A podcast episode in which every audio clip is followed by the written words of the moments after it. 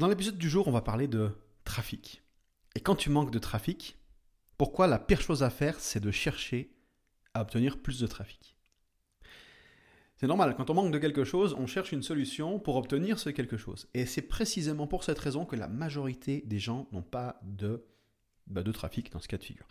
Et j'adore observer ce que font la majorité et ce que font les gens qui ont le résultat que je cherche à obtenir et j'essaie de comprendre les différences. Et quand tu observes les plus grosses sociétés. Tu en prends Tesla, par exemple. Elon Musk nous dit, je vais te le sortir, il nous dit, je me concentre sur le signal au lieu du bruit. Beaucoup d'entreprises s'embrouillent, elles dépensent de l'argent sur les choses qui n'améliorent pas le produit.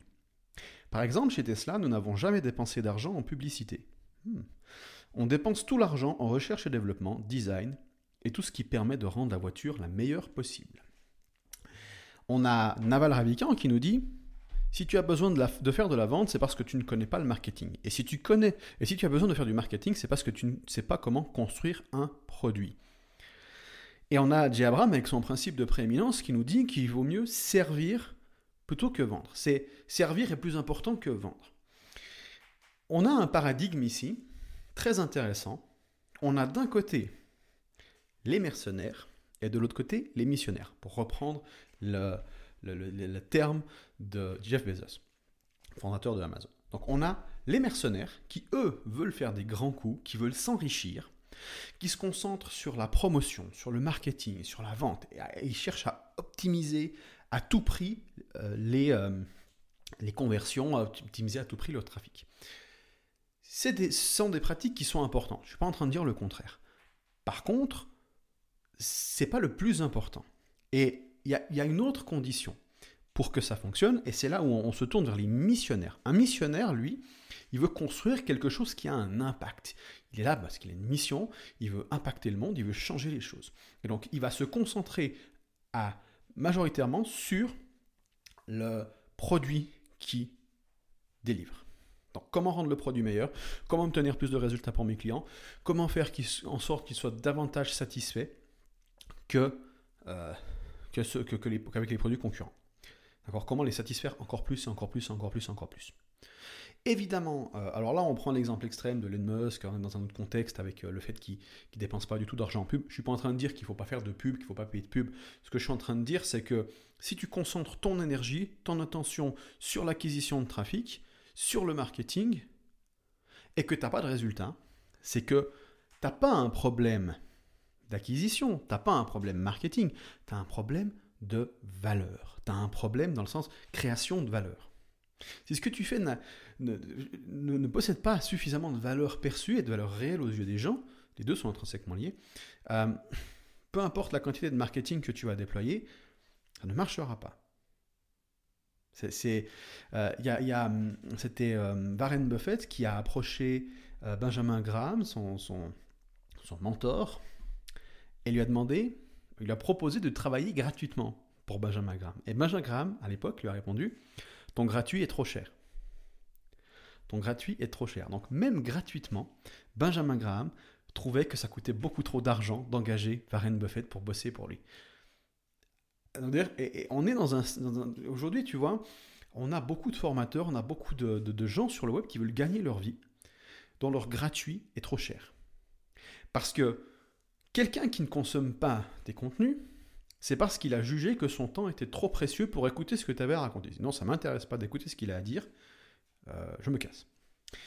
Et euh, je n'ai pas acheté parce que ce qu'il a à dire ne m'intéresse pas. Et il y a beaucoup de gens qui essaient de vendre un produit que les gens ne consommeraient même pas gratuitement.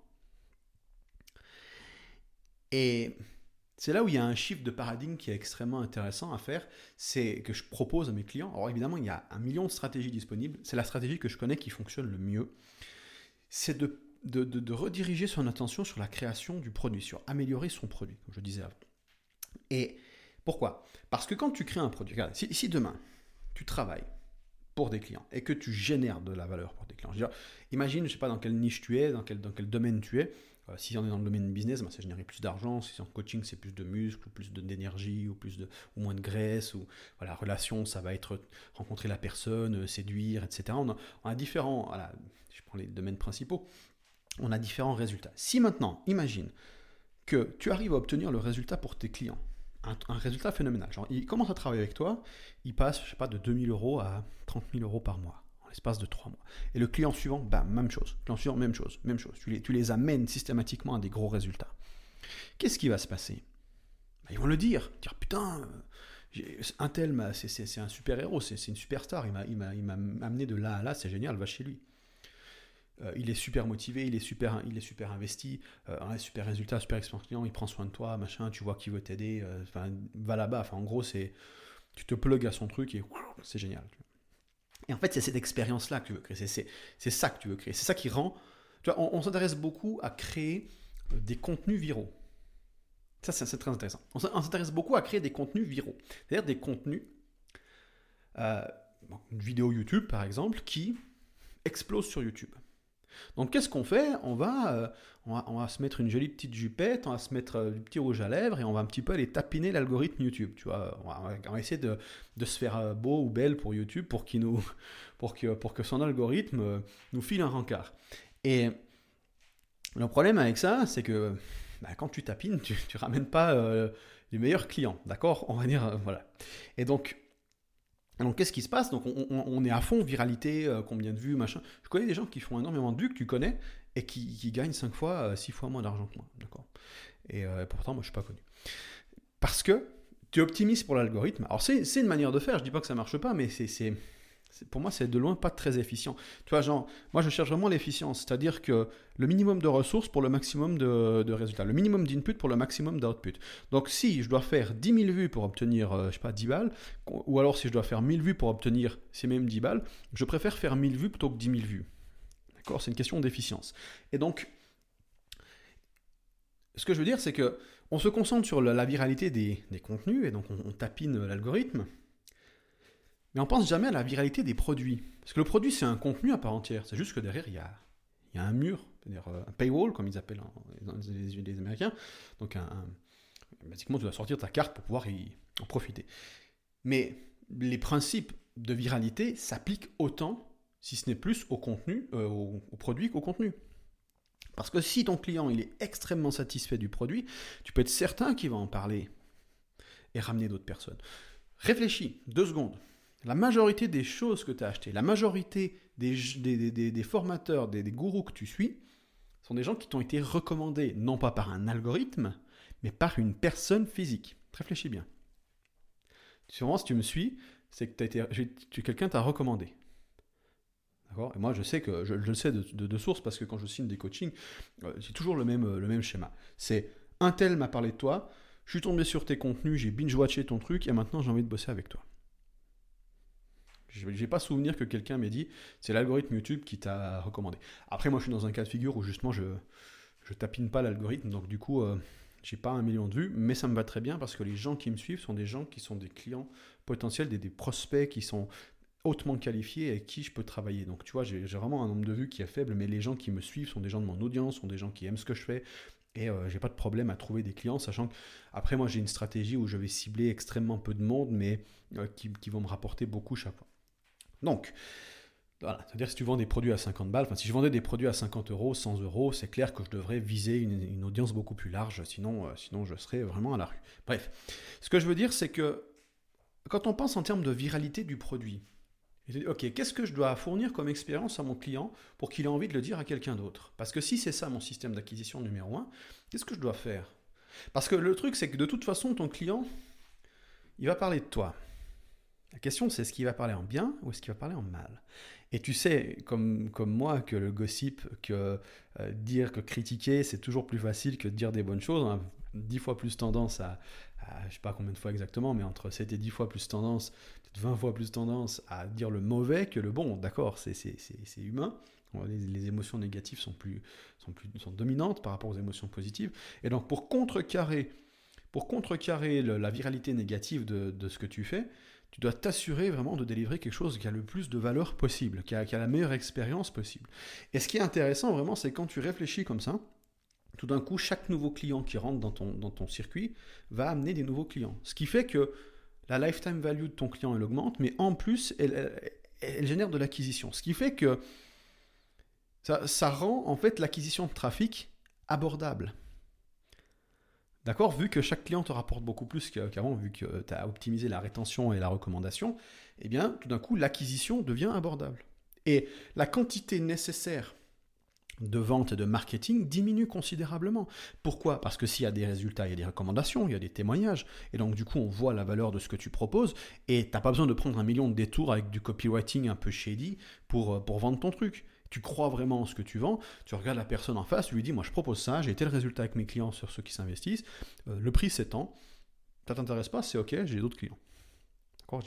Forcément, si tu délivres quelque chose, tu fais partie des rares personnes qui proposent vraiment de la valeur, qui proposent vraiment une transformation. Et c'est ça qu'on veut, c'est cet état-là qu'on va atteindre. C'est ce que dit euh, Javram dans la prééminence, c'est je cherche à te servir et non à te vendre.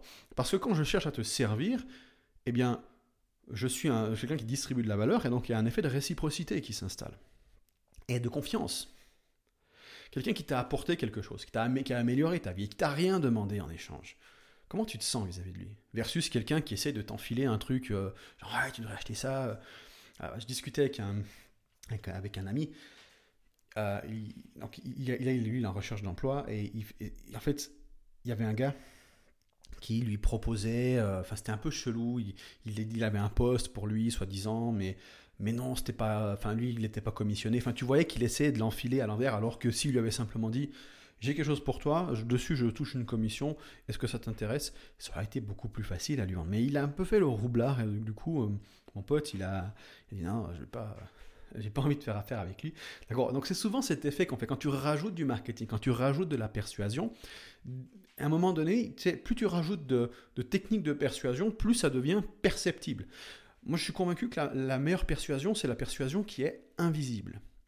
Quand tu arrives, quand tu, es au contact d'une entreprise, d'un business, ce qui compte pour toi, c'est comment ce business te fait te sentir. Est-ce que tu te sens bien au contact de ce business-là? Est-ce que tu as envie de plus de ce business-là? D'accord? Si demain, Apple se mettait à faire du télémarketing, alors mettons que tu Apple ou tu as une marque que tu aimes beaucoup, et se mettre à faire du télémarketing et dire allez vas-y achète plus chez moi viens machin. Tu vois puis il essaie un petit peu de tirer en façon hein, façon c'est ceux qui te vendent des costards en Asie ils te tiennent la main ils te disent bonjour ils te lâchent plus jusqu'à ce que tu, tu, rentres dans leur boutique. Tu vois ce, genre de, comportement là euh, c'est fuis-moi je te suis suis-moi je te fuis. Et donc, quand on fait trop de marketing, quand on, essaie de persuader que voilà, on, market, on market, on market, il y a un moment donné, l'audience fait une overdose, d'accord? Je suis sûr, tu vois, c'est quand tu arrives sur ces sites qui clignotent dans tous les sens, tu as des pop-up qui te sautent à la gueule, machin. Le marketeur derrière, il va te dire, ouais, mais ça génère des conversions, donc je vais pas enlever le pop-up, donc machin, ça fonctionne. Ouais, mais comment, comment, comment, comment ton audience, comment un prospect ou un client se sent face à ça? C'est ça qui est important, parce qu'on n'oublie jamais ce que les gens nous font ressentir. Donc, chaque fois que tu les agresses, peut-être sur le court terme, tu gagnes du cash, mais tous ceux que tu fais fuir sur le moyen long terme, ça, tu ne le vois pas dans tes analytics. D'accord? C'est le biais du survivant. Donc, il y a, beaucoup de monde que tu vas refouler. Regarde, si tu fais des formations régulièrement et que tes formations sont pas bonnes, tu vas voir, ok, ça marche sur le court terme, j'ai des gens qui achètent, mais si tu regardes sur le long terme, est-ce que quelqu'un qui achète, il va continuer à acheter sur la durée? euh, c'est un modèle, je me suis rendu compte pour avoir testé ça avec plusieurs personnes. Ça marche pour, lancer son business, ça marche pour apprendre à connaître son audience, sur la durée, c'est très compliqué à tenir parce que chaque formation est une sorte de brouillon. Je veux dire, tu vas créer ta formation, puis tu en fais une autre, puis tu en fais une autre. Tu peux jamais vraiment te concentrer sur un sujet et être excellent sur le sujet. Et, tu vois, je veux dire, une formation, ça demande d'être split testé, amélioré euh, pour, pour, augmenter les résultats.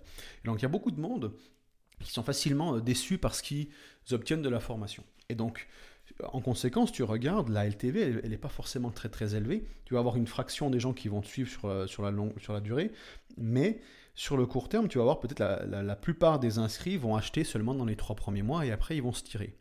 Alors que si tu avais réfléchi en termes de rétention, en termes d'expérience client, un client va peut-être pas acheter un petit peu moins sur le court terme, parce que tu le pousses moins à l'achat, mais sur les 18 prochains mois, les 24 prochains mois, il va acheter beaucoup plus.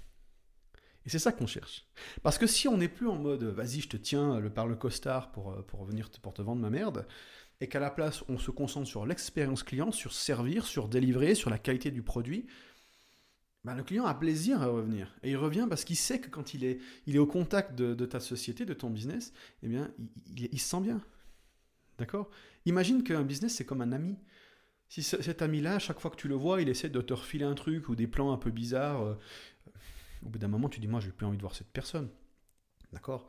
Alors que si, à chaque fois que tu vois cet ami, tu passes un bon moment et tout, machin, le jour où il dit, tiens, on part en vacances, euh, euh, c'est, c'est, 10 000 balles, ou je sais pas, 5 000 balles, 5 000 balles en fonction, pour autant que tu aies le budget, évidemment, bah, tu vas lui faire confiance. D'accord? Si te demande, de, si demande est-ce que tu peux me prêter 5 000 balles parce que je suis un peu dans la merde, je te les rends dans les 3 mois si jusqu'à là il a été intègre, il a toujours, il a toujours, euh, il t'a toujours aidé, lui-même il t'a peut-être prêté de l'argent ou machin, le jour où lui il a besoin de, cash, tu seras beaucoup plus enclin à lui prêter.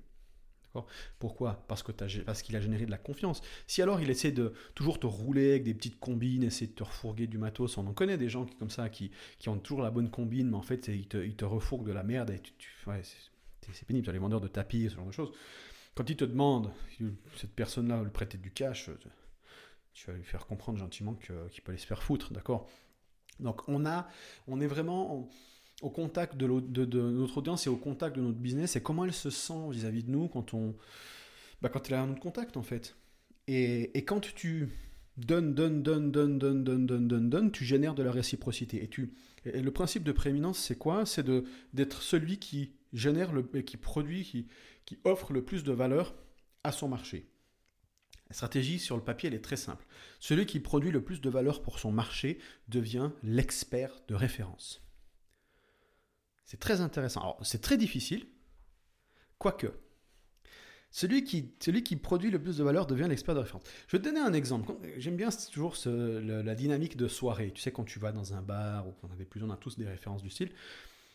Il y a, il y a tout le monde qui cherche de l'attention ou qui se cache, mais en général, on veut quand même l'attention sur nous, d'accord? Et il y a ceux qui obtiennent l'attention, qui sont une minorité. Si tu regardes bien, ceux qui obtiennent l'attention, c'est pas ceux qui la réclament, c'est ceux qui produisent plus de valeur que les autres. Parce que la valeur, c'est pas seulement de l'information, la valeur, c'est avant tout de l'émotion. Donc, celui, qui a une bonne vibe, qui fait des blagues, qui, présente les gens les uns aux autres, qui, qui est avenant, qui, il ou elle, d'accord? Et cette personne-là va naturellement magnétiser le reste du bar. Parce qu'il produit plus de valeur que les autres. Il suffit de produire un peu plus pour devenir, pour se, pour se démarquer.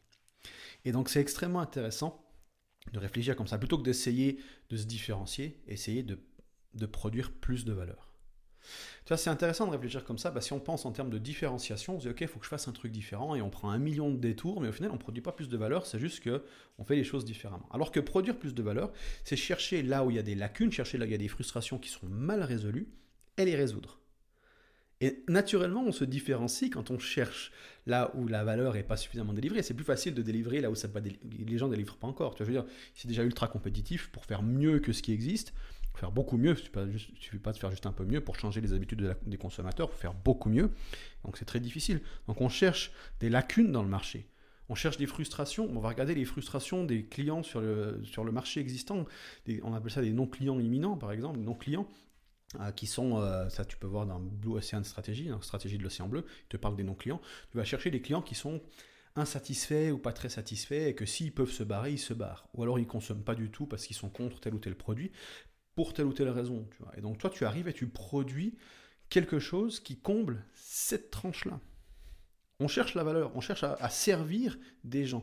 Et quand tu observes tous ceux qui ont fait beaucoup d'argent, ils sont, ce sont des missionnaires, ce sont des gens qui cherchent à créer un produit qui apportent plus de valeur que leurs concurrents. Pourquoi? Parce qu'ils savent que dès qu'ils ont réussi à, produire plus de valeur, le reste coule de source.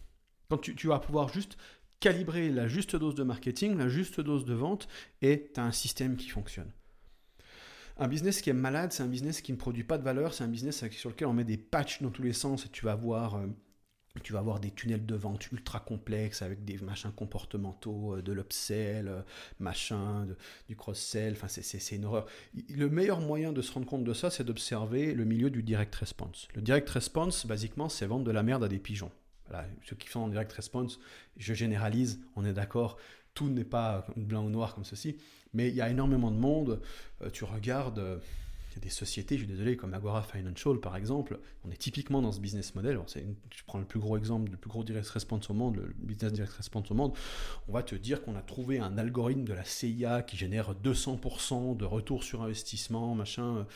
Alors que même Warren Buffett et Charlie Munger, ils ne gagnent pas le 10% de ça en investissement. Donc si c'est les plus grands investisseurs au monde, et qui n'ont qui pas le 10% du résultat qu'on promet sur une page de vente, faut se poser des questions. Tu vois, c'est qu'on fait des surpromesses, on prend un million de détours avec des mécanismes sophistiqués, machin. On gonfle, on gonfle sa communication de marketing, de trucs de persuasion forcément tu vas toucher du pigeon. Forcément, quand je dis du pigeon, c'est des gens qui n'ont pas conscience des mécanismes, qui sont, qui sont très peu sophistiqués en termes de clients et qui, vont se faire avoir, ou alors qui sont vraiment dans un besoin très très fort du truc, mais derrière c'est impossible à délivrer. Il y a d'ailleurs souvent des disclaimers. Agora Financial, alors après ils, sont, ils restent dans la légalité, ils ont, ils ont des armées d'avocats pour valider chaque phrase, ce qu'ils racontent. Et ça fonctionne, et je suis pas en train de dire que faire ça, ça marche pas. Je suis en train de dire que ça dépend, ça dépend de ta stratégie. Et pour moi, la stratégie la plus intéressante, c'est de se concentrer, de, faire de la, prééminence. Regarde, les plus gros business au monde ne sont pas dans une stratégie de direct response, sont une stratégie de branding, dans une stratégie d'apporter plus de valeur, de créer des meilleurs produits. Et surtout, surtout si tu veux faire du high ticket. J'aime pas ce terme, mais bref. Parce qu'il y a quatre positions de prix sur le marché, tu vois. Et, donc, tout en haut, il y a le luxe, donc ça, ça ne nous concerne pas quand on, est formateur. Ensuite, il y a le premium, high ticket, il y a la bonne affaire et il y a le moins cher. Le moins cher, euh, on veut aussi éviter considérablement. Là, le moins cher, euh, c'est quoi? C'est Udemy, c'est ce genre de choses.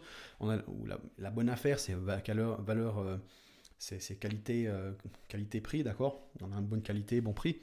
Et le premium, c'est du high ticket, où là, on a un service premium.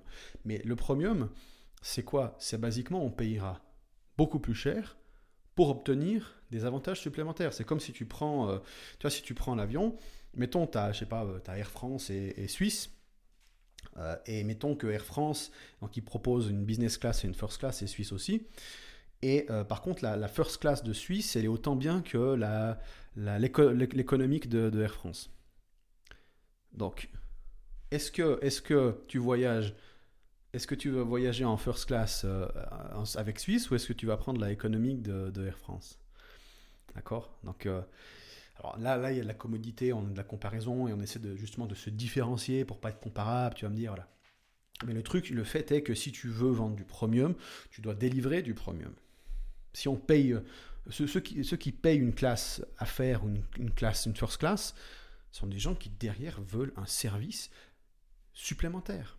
Ils veulent plus d'espace, ils veulent être servis, euh, machin, euh, ils veulent pouvoir s'allonger, ils veulent pouvoir euh, X, Y, Z. Donc, on s'adresse à, à une autre audience aussi. Et surtout, quand, donc, c'est-à-dire, si tu veux vendre du coaching cher, si tu veux vendre des trucs chers, tu dois, enfin, faire du direct response derrière en mode cheap, en mode vas-y, je bourrine, c'est pas une bonne idée.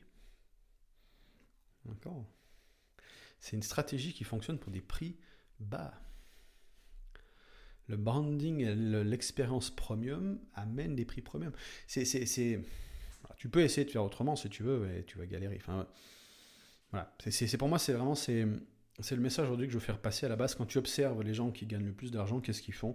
Ils créent un produit sur une continuité, donc un produit dont, dont tu ne peux plus te passer, et qui a une grosse marge. Par exemple, tu prends ton abonnement téléphonique, tu ne peux plus t'en passer, tu as une grosse marge. Eux, ils gagnent une grosse marge dessus. Donc, euh, on cherche à garder les gens. La rétention est plus importante que l'acquisition. Rétention, recommandation. Donc, pour ça, expérience client. Et ensuite, derrière, une fois qu'on a résolu cette équation, qu'on a vraiment un produit de qualité, on peut ouvrir les vannes, on peut scaler, on peut s'intéresser. Et là, on n'a pas besoin de faire, euh, de faire 40 000 détours pour, euh, pour vendre notre produit parce que naturellement, il s'impose comme étant un produit supérieur et donc la demande, la demande elle est là. Je te laisse là-dessus, je te souhaite une magnifique journée. Si tu as aimé ce podcast, n'hésite pas à le partager. Euh, qui sait qui pourrait être intéressé par cette idée-là? Euh, Moi, c'est grâce à ça que, bah, les gens viennent vers moi et travaillent avec moi. Donc, si tu penses que cette, ce podcast a de la valeur, n'hésite pas à le partager. Moi, je te souhaite une magnifique journée. On se retrouve dans un prochain podcast. Salut